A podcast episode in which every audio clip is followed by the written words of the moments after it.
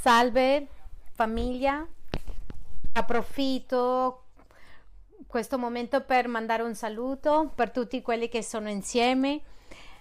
Oggi parleremo di un argomento che ha a che fare con eh, come essere liberi dall'oppressione.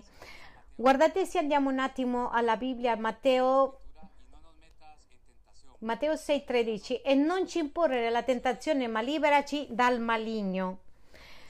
E in questo punto voglio sottolineare le due situazioni estreme che viviamo come cristiani. Uno di questi è quella che mm, le diamo sempre la colpa al diavolo. Il diavolo sempre ha la colpa di tutto mi ha fatto arrivare in ritardo, c'è tanta gente che si scusa, attribuiscono che Satana è stato un ostacolo e non mi ha fatto organizzarmi bene per arrivare in tempo. La seconda, l'ignoranza del nemico, delle sue strategie, l'incredulità, che non crediamo che possiamo essere influenzati o oppressi o perturbati da qualche tipo di spirito di identità.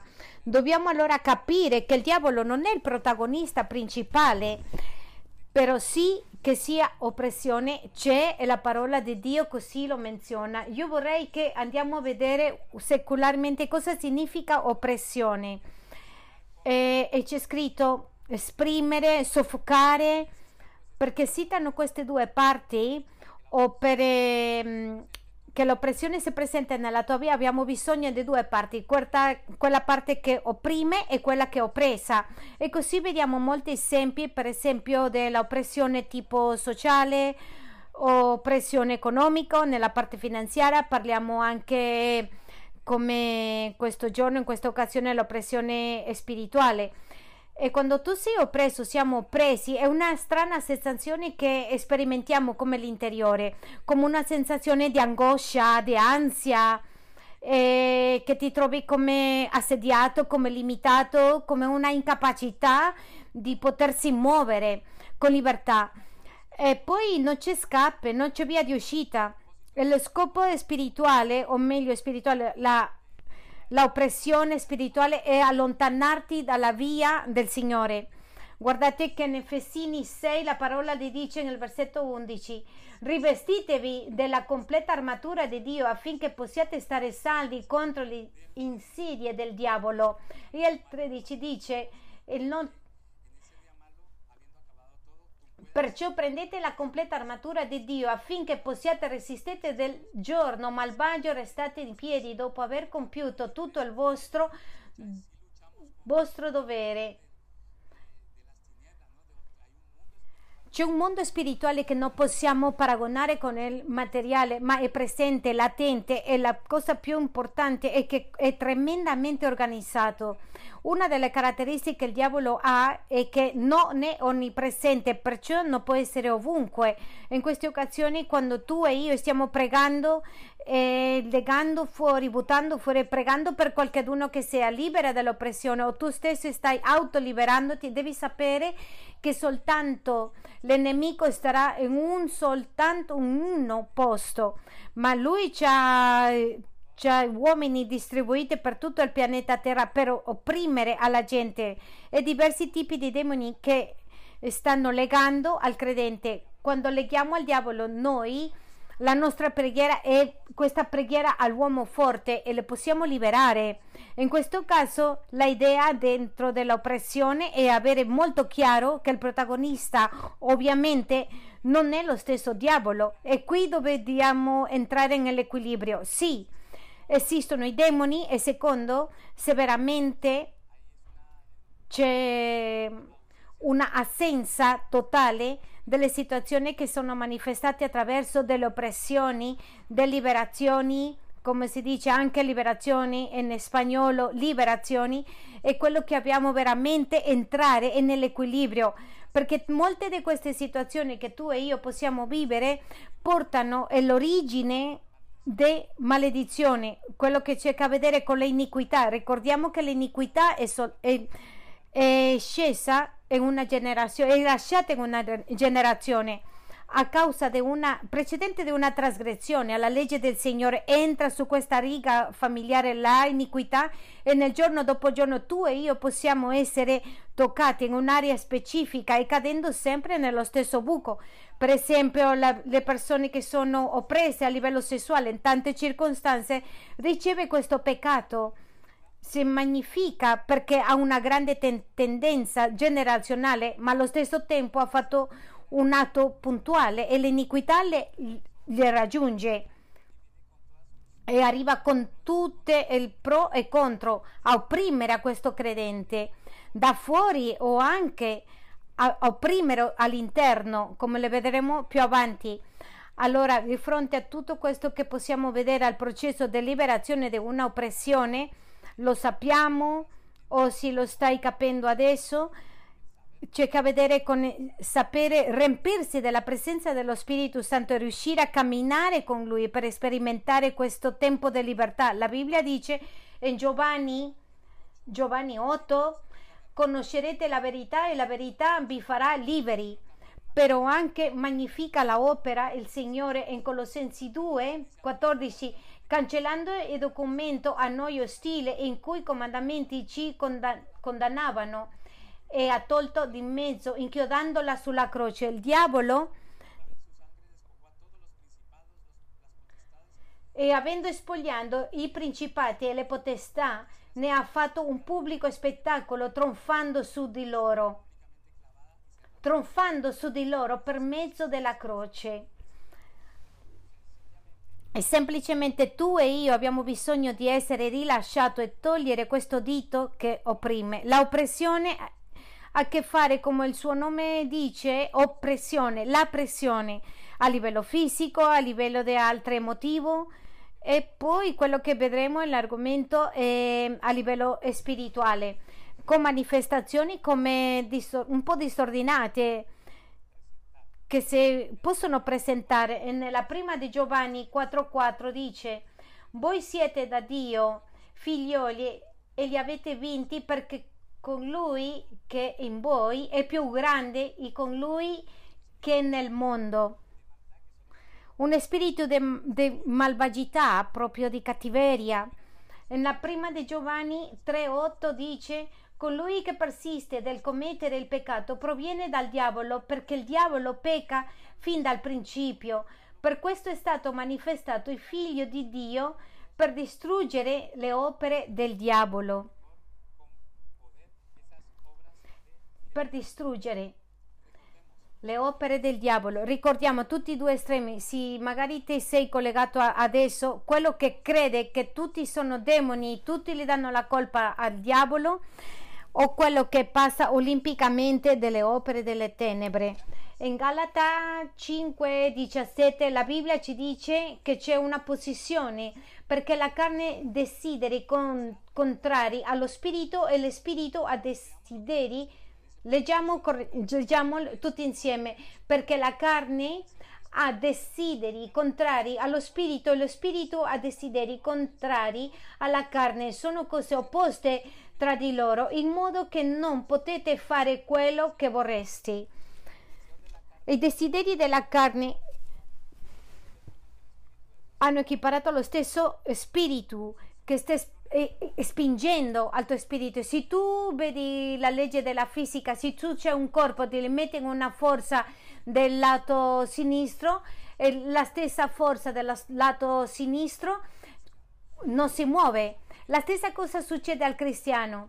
Per avere una grande maledizione devo fare una cosa completamente grave, ma eh, semplicemente quando qualcosa, quando qualcosa soprannaturale non passa, non, non accade, quando tutto sembra molto tranquillo, tu sei, puoi essere sottomesso a una pressione perché tu hai attivato questa, questa controposizione. Così quando passa il tempo, noi sappiamo e abbiamo bisogno dello Spirito Santo per combattere tutta questa cattiveria, questa malvagità nei cristiani. Allora identifichiamo da dove arriva la mia oppressione, se è una via di iniquità che viene, diciamo, dai nostri antenati e ci fa cadere sempre nella stessa zona, nello stesso peccato. E con il tempo imparo come mm, annusare quando questo mi può succedere. Io ho parlato con gente oppressa, diciamo, sperimentando un'oppressione nell'area sessuale e questa persona quello che mi dice martedì alle 8 del mattino quando appare il sole sente che questo moto si sveglia e va e, e consuma. Altre persone dice che semplicemente ha sentito un odore che ha ricordato il profumo di quella persona che l'ha abusata e si sveglia come questo clic e cade in questa situazione. Ricordiamo che una persona abusata ha un'alta tendenza di convertirsi in un molestatore non necessariamente nell'ambito sessuale, sino una, un molestatore nel lavoro, un molestatore, un tirano, diciamo un studente, un insegnante che sembra tranquillo. Così che ricordiamo un po' tutta questa storia. I cristiani possiamo essere influenzati, ossessionati da un demonio, possiamo essere oppressi e nell'ultimo e peggiore dei casi controllati e l'abbiamo visto durante tutto questo tempo dei credenti nei parti dove abbiamo dovuto lavorare con persone. So, eh, questa influenza dei demoni, il migliore esempio di questi è in Luca 4. Ricordiamo che lui era nel deserto, è salito in un tempo di digiuno, di preghiera e il diavolo gli dice l'influenza e cerca di dirle, le ha detto, fai diventare queste pietre in pane per vedere se veramente sei il, il figlio, se davvero sei il figlio di Dio dice anche che l'ha portato quando tu senti che mi ha detto io sento che lo spirito mi ha portato l'ha portato a un penacolo se tu sei figlio di Dio buttati perché ci sono angeli che ti suttesteranno e l'ha mostrato tutti i regni della terra perché saranno tu e tu ti inquinerai a me. Quando tu sei stato oppresso attraverso di un'influenza che inizia di un modo esterno, tu ascolti queste voci nella tua testa in prima persona, il diavolo parla in prima persona, in questo caso Gesù è stato tentato dallo stesso diavolo, e, diciamo ha, ha, ha discusso, l'ha combattuto con la parola perché l'ha detto scritto sta. Ci sono tanti tipi di, di, di, attacchi, diciamo così. In Marco 16, 9 c'è scritto, c'è Maria Maddalena e c'è scritto Lucas 13, c'è una donna che era um, handicap per un spirito maligno perché è stata presa e nati 15 13 c'è scritto nella scrittura perché hai permesso che Satana ha riempito il tuo cuore è caduta è nati 10:38 come Dio unse Gesù di Nazaret e dice che lui stava guarendo agli oppressi per il diavolo così che possiamo vedere le manifestazioni di una pressione cioè che a vedere con con l'oppressione demoniaca, con la malattia. Quando sei malato, molte delle malattie che abbiamo siano psicosomatiche o quelli che si presentano nel caso delle paralisi, delle, della cecità, c'è che vedere con la pressione demoniaca. Anche quando, quando sei pieno di rabbia e ti arrabbi, in Efesini 4, lo sappiamo quasi di memoria, arrabbiate ma non peccate, lo, lo usiamo tanto nella, eh, nelle coppie non devi andare a letto con, questo, con questa rabbia perché se tu non perdoni le diamo posto luogo al, al diavolo. E la prima di Pietro 5:8 dice dobbiamo essere attenti. Il diavolo sta sempre come un, un leone ruggente cercando chi possa divorare. Noi dobbiamo essere attenti e forti nella fede come sono forte nella fede con la lettura della parola di Dio e tempi di preghiera e come vedremo nell'ultimo al fine camminare con lo Spirito Santo. Nella seconda lettera di Corinzi vediamo eh, a Paolo che quando lui perdona di cuore e lo perdona con autorità di Cristo, perché lo fa davanti a Cristo? Perché non fare vantaggiare a Satana sulla nostra vita e continuare avanti con l'opera del Signore, il proposito, lo scopo finale. Per questo non dobbiamo ignorare queste macchinazioni. Lui chiede alla gente di perdonare a quella persona che ha causato molto male. A volte come famiglia le chiudiamo le porte alle macchinazioni del diavolo e lui non c'ha questa fissura per poterci opprimere nella prima di Timoteo 4.1 dice ma lo Spirito dice esplicitamente che nei tempi futuri alcuni apostateranno dalla fede dando retta ai spiriti seduttori e dottrine dei demoni. Quindi allora facciamo un resume, oppressione, sensazione di inadeguatezza, che cercare di stare correndo, un'adeguatezza molto forte e piano piano questo diventa di più in più un modo elementare e poi più forte poi alla fine nel peggiore dei casi con la morte e il suicidio come abbiamo visto alcuni. Dopo di essere stati in famiglia in eventi fenomenali alla notte successiva all'alba suona il telefono che si è ucciso. E questo è di cura e dobbiamo essere molto attenti perché il mondo spirituale è molto reale. Io sempre dico che siamo uomini, spiriti vestiti un'anima vestiti con spirito dove tu appes, appendi l'anima, la mente, il tuo corpo grasso, medio, alto, basso, bianco, nero, scuro, eh, come sia. La cosa principale è lo spirito. La Bibbia ci insegna che tu e io siamo stati siamo conformati con un'anima e un corpo. Per questo noi dico, noi ci chiamiamo comunità cristiana integrale perché essere un essere integrale. E finalmente per capire questo un, un versetto che mi piace, prima Corinzi 7:5, da quando siamo giunti in Macedonia, infatti la nostra carne non ha avuto nessun sollievo, anzi siamo stati tribolati di ogni maniera, combattimenti di fuori, timori di dentro combattimenti di fuori, timori di dentro. L'oppressione può arrivare da cose esterne, torno e faccio enfasi, conflitti, cose che accadono in casa, nel lavoro, nella chiesa, nella famiglia, in mezzo del traffico e può venire anche con paure interno, situazioni che toccano la parte emotiva e che ti producono temore e tu puoi dire è che sono melancolico o, pauroso, sono un po' pauroso. Se tu c'hai un'iniquità che ti starà raggiungendo e a parte questo diventa forte per una grande radice di orgoglio. Quindi questo temore non ti fa chiedere aiuto. E sei oppresso perché il temore dice la Bibbia che mette un, una corda nell'uomo. E se tu c'hai questo, mm, questa cravatta arrivi a un luogo a un certo punto e hai una sensazione come diceva qualcuno in questi giorni sento come che ritorno e io le dicevo deve essere una porta aperta perché se tu le stai facendo bene fai la legge dai diecimo l'offerta e sei in riunione c'è una porta che è stata aperta non può essere per questo funziona così. E poi gli chiedo a questa persona non è che ti sei fatto un tatuaggio? Perché le l'ho chiesto per lo spirito perché veramente lui mi ha detto sì sì sì mi sono fatto un tatuaggio mi sono tatuaggio, fatto il tatuaggio dell'arcangelo di San Michele. Quindi tutto ogni atto che io faccia anche se faccia guarigione entrare al processo nella chiesa se io torno indietro se io consulto l'oroscopo se io metto il mio cuore se io me divento mm, così offeso torno di nuovo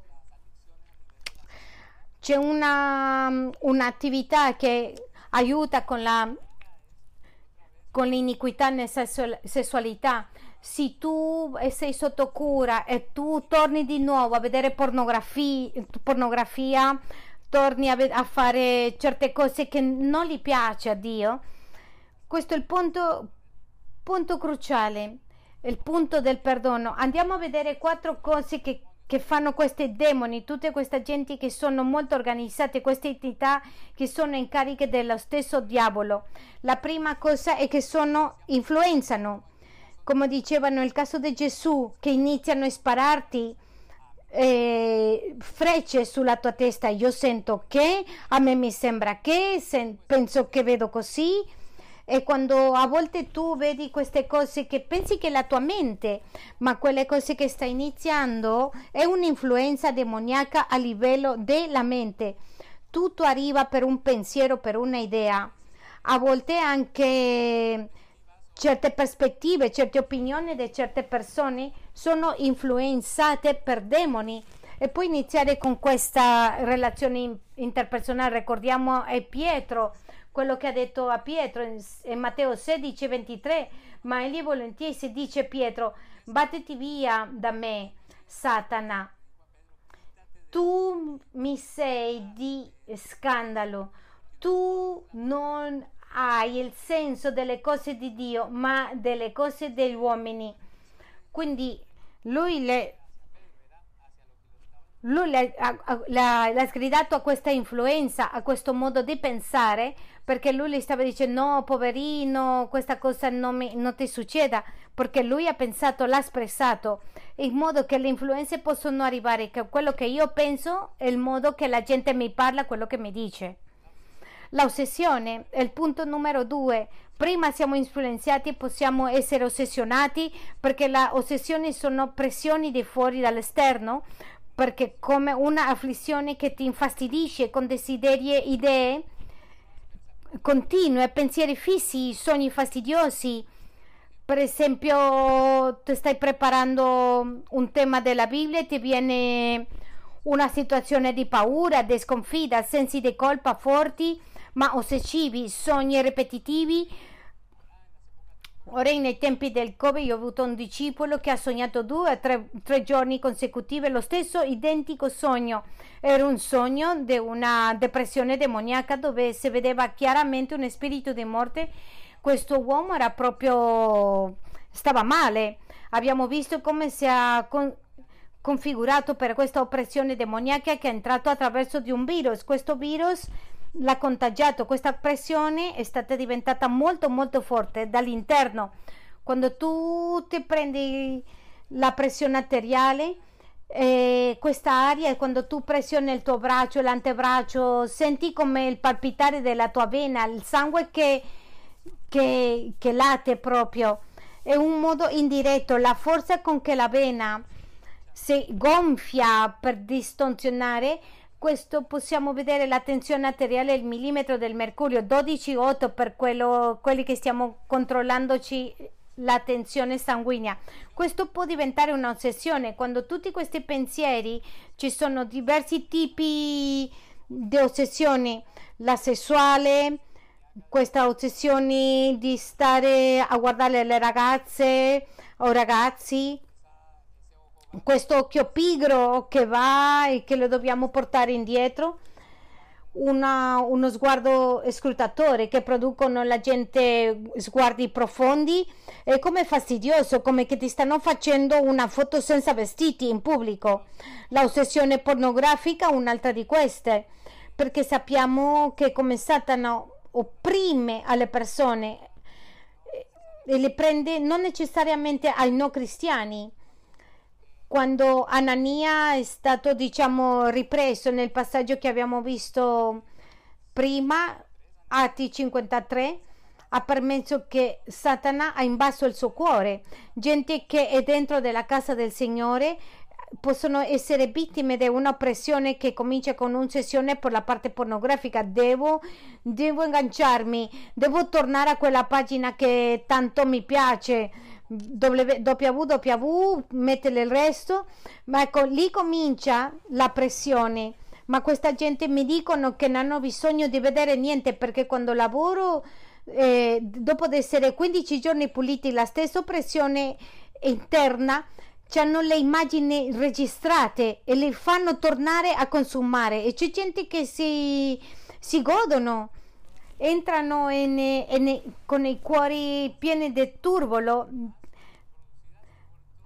eh, fortemente prese di questa oppressione parte della pornografia. Tanta gente ha lasciato la Chiesa, le Chiese hanno abbandonato proprio perché l'obiettivo primario dell'oppressione è toglierti via del corpo di Cristo, fuori dalla Chiesa, non per andare un'altra l'ho provato tutto, non sono capace e che tu ti autoelimini.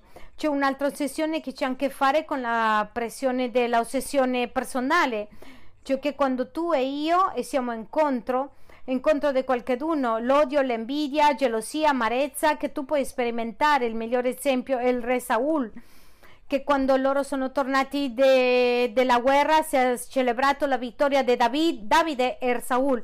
La gente ha onorato più a Davide che a Saul e Saul proprio le ha dato rabbia. La gente può finire proprio in questo sentimento. La gente non ti riconosce, tu fai lavoro, tu organizzi tutto e poi vengono e le dicono auguri all'altro, no a te, quello che ha fatto tutto il lavoro. Questo re Saul ha sentito questa rabbia. Il Satana approfitta questo per mandarti le frecce. Ed è, è proprio ci sono situazioni con queste, sono nello stesso gruppo e sono infestati per questi virus di ossessione personale. C'è un altro tipo di ossessione che è, non è in conto sino a favore. Cosa vuol dire? Che quando tu rimani agganciato di questo di quella persona e cominci a proclamare che Dio ti ha detto che lei sarà la tua moglie o viceversa, che lui sarà il mio marito. E tanti abbiamo storie che non possiamo raccontare qui, però quando ci vedremo faccia a faccia le commenteremo.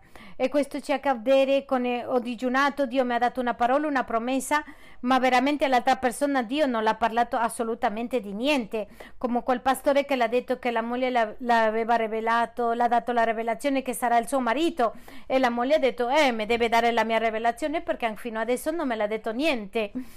E questo essere come preso, come si dice in Colombia, questa rondine maluca che non riesce a dormire.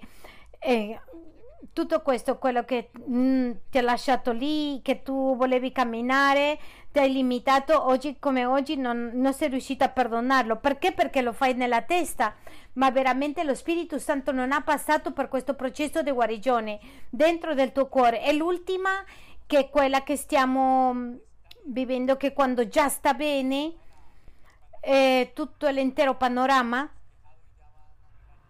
stanno entrando come i demoni a diventare più forti e la forza fam, fam, la, la, famosa oppressione come Job. In una settimana le ha oppresso in tutte le aree fisiche era pieno di piaghe nell'anima lui aveva una difficoltà per pensare, non poteva tagliare questo pensiero una e un'altra volta, una e un'altra volta, con, quello, con questo pensiero eccessivo.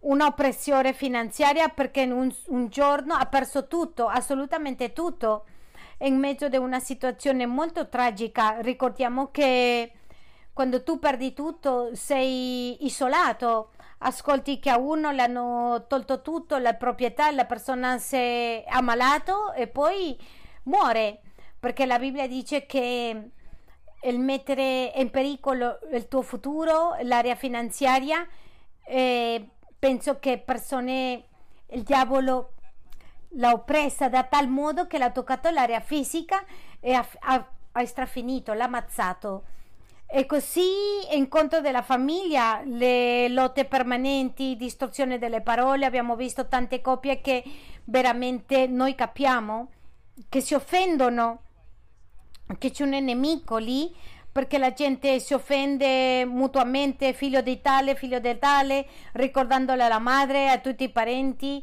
eh, quello che su- normalmente succede. Io sono stata in queste situazioni e non ho ascoltato nessuna parola di questo modo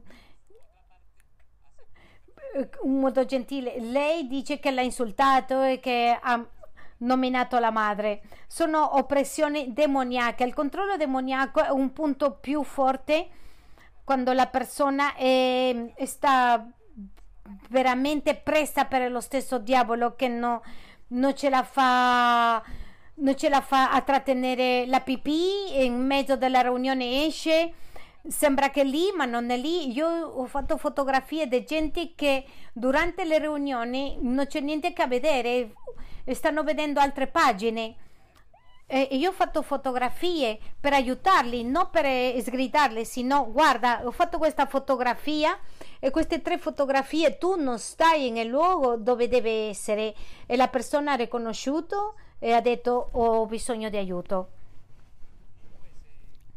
Ebbene, la soluzione, la soluzione è quello che sottolineiamo sempre in guarigione Devo camminare, confessare questo peccato e prendere la decisione di lasciarlo. Quale peccato? Quello che totalmente le dà la libertà legale autorità al diavolo perché mi stia opprimendo nel presente con un atto che diciamo con, concretizziamo o che arriva per un'iniquità nella mia riga familiare. Io devo confessarlo raccolgo, raccolgo, raccolgo finché arrivo al presente. In Proverbi 28:13 dice: Chi copre le sue colpe non prospererà, ma chi le confessa, le abbandona, otterrà la misericordia. Il Salmo 32:5 dice: È stato sempre un refrigerio per la mia vita. Davanti a te ho ammesso il mio peccato, non ho taciuto la mia iniquità, ho detto confesserò le mie trasgressioni al Signore e tu hai perdonato la, in, la iniquità del mio peccato. Il Signore mi ha visto, sono un figlio di Dio, sono nato di Dio. Il secondo punto, dopo confessare, quando questo diventa molto molto forte, quando digiuni, quando dia a accompagnare questa preghiera di confessione, decisione di lasciare queste cose con un tempo forte di digiuno, un tempo di preghiera in mezzo del digione e facendo una, un, un inseminare proprio. Quando il cibo comincia a controllarmi, anche se io faccio digiuno, devo, devo guardarlo, devo revisarlo. Il digiuno mi deve far male deve essere con il cibo, rimuovere cose del cibo, con eh, situazioni cattive, brutti abiti. Il punto numero 3, rinnovare la mia mente. Come posso rinnovare la mente? Pentirci. Come cambiare la mia mentalità in un giro di 180 gradi? Pentirsi, cambiare la mentalità sembra come mm, a magnificare la mente. Quando io cambio la mentalità, il mio cuore deve deve essere ferito perché la parola di, di Dio dice che lo Spirito Santo quando io pecco o una iniquità che mi è raggiunta mi deve fare male, mi deve commuovere. Questo dolore, questa tristezza pro, può produrre una diligenza di cercare il Signore, tempo di preghiera, tempi di digiuno nella Chiesa, tempi, c'è soluzione, possiamo, possiamo, possiamo farcela e c'è uno spirito molto molto grande con noi. E poi vediamo in, dobbiamo trasformarci. Quarto punto perdonare. Ricordiamo che se io mantengo la rabbia e do un perdono così come teorico molto basico oh, scusa scusa perdonami no mi deve fare male io devo sapere che ho fatto male, che non l'ho fatto bene, magari nell'istante no, ma, ma quando mi, dice lo Spirito Santo devo cercare quel momento con il Signore, non andare a letto così, perché arriveranno, arriveranno questi demoni sulla mia vita e la tua vita. 5. Quando io ho identificato questa situazione devo rinunciare a questi demoni. Se una persona amara proprio con questa amarezza che sempre non, non riesco a godermi, una insoddisfazione orrorosa proprio, mi lamento per tutto, sono proprio sempre annoiato. Io devo scacciare lo spirito e menzionare e mettere il nome proprio. Io rinuncio a ogni spirito di insoddisfazione personale. Io rinuncio nel nome di Gesù a ogni spirito di lamento, di rabbia che non mi lascia in pace. Io rinuncio all'invidia per questo fratello che sempre sta bene e io sto scopando, pulendo. Io devo dirle, chiamarlo per il nome, devo espressarlo audibilmente non vale diciamo mentalmente come all'inizio della vita cristiana. Io prego mentalmente no. Tu la Bibbia dice con la mia voce grido a Dio e lui viene da me. Il clamore dire, vuoi dire aprire la bocca. Galata 5:16 dice, io dico camminate secondo lo Spirito e non ademperire affatto i desideri della carne. Ci sono cose della mia carne e io le devo crucificare. Le carni c'è questa tendenza il desiderio degli occhi, per esempio la vanagloria della gente di cercare la ricchezza, stare sempre entrando in, con i nemici. Se tu eh, sappiamo che il diavolo lo possiamo buttare fuori, nella carne la devo crucificare, nel mondo io devo mettere limiti. E nella prima Giovanni 12 dice non, non amare le cose che sono nel mondo. Se qualcuno ama al mondo, l'amore del Padre, dice, la con- concupiscenza degli occhi e la superbia della vita non viene dal Padre, ma dal mondo. Quindi dobbiamo essere freddi o caldi, non tiepidi. E io a livello personale ho dovuto rinunciare a tanti film e mi sembra così ridicolo pagare per essere spaventati. A tanti gli piace vedere martedì 13, l'esorcista, una quantità di di situazioni che tu hai pagato 15 euro, 20 euro e noi pastori dobbiamo stare dopo a lottare contro questi demoni. Ma la maggioranza delle volte che io parlo alla gente ti ascoltano, ti guardano ma dentro non ci credono. Io adesso vado a vedere martedì 13 la purga 13 io ho dovuto entrare in una stanza a disintossicare di tutto questo. Questa spazzatura sempre lì non le possiamo dare opportunità al nemico di entrare nelle nostre vite. Quindi, per favore, pieghiamo le nostre teste, è finito il tempo. Mancando questi due ultimi minuti, le facciamo in preghiera. Amato Padre, io ti chiedo di mettere un equilibrio nella mia testa, che tu, Padre, la metta sempre con il mio cuore, lì nel mio cuore voglio mettere la tua parola, i tuoi detti della tua, della tua bocca e non peccare in questo tempo che stiamo pregando. Equilibrami, Signore, Padre, perché io possa essere guidato per il tuo spirito, perché io possa identificare da dove arrivano queste situazioni di dolore, queste iniquità, queste depressioni, Signore, questi attacchi di panico che mi stanno succedendo giustamente in questo presente e questa età io mi sto trovando in situazioni che non ho mai pensato di essere. Padre, io voglio riconoscere che ti, ho bisogno di te, che ti sei importante che tu spirito mi guidi, voglio imparare a aprire il mio cuore, voglio aprire il mio cuore e confessare i peccati, prendere le decisioni corrispondente, se tu hai identificato di che modo sei stato preso, influenzato, controllato, nel nome di Gesù, Padre, io voglio confessarlo, questo peccato, questa porta che io ho aperto, questa porta che ha aperto i miei antenati, Signore, e se io sono più maturo, tanto tempo lo so che martedì alle 8 del mattino sarò tentato e per questo faccio guerra nello spirito e per questo nel nome di Cristo Gesù ti offro il mio cuore e tutto il mio essere. Padre, voglio digiunare e fare questo cordone di tre pieghe perché non si romperà pronto. Grazie Signore per permettermi pentirmi di cuore perché la mia mente gira perché io possa dire questo non mi piace, non sono capace di questo, alla fine come c'è scritto nella tua scrittura è stato piacevole e ho comprovato che la tua volontà per la mia vita è stata perfetta. Grazie Signore perché oggi perdono nel nome di Gesù, io voglio lasciare tutta questa rabbia fino per il mio coniuge, per il mio marito, moglie, per il mio leader, per... pulisci Signore il mio cuore nel nome di Gesù. Io rinuncio a ogni demonio che durante tutto questo tempo ha fatto male al mio cuore, conflitti familiari, lotte, litigi, invidie, tradimenti, tra, tratti mali. E non voglio fermarmi in che il diavolo mi ha portato a colpirmi.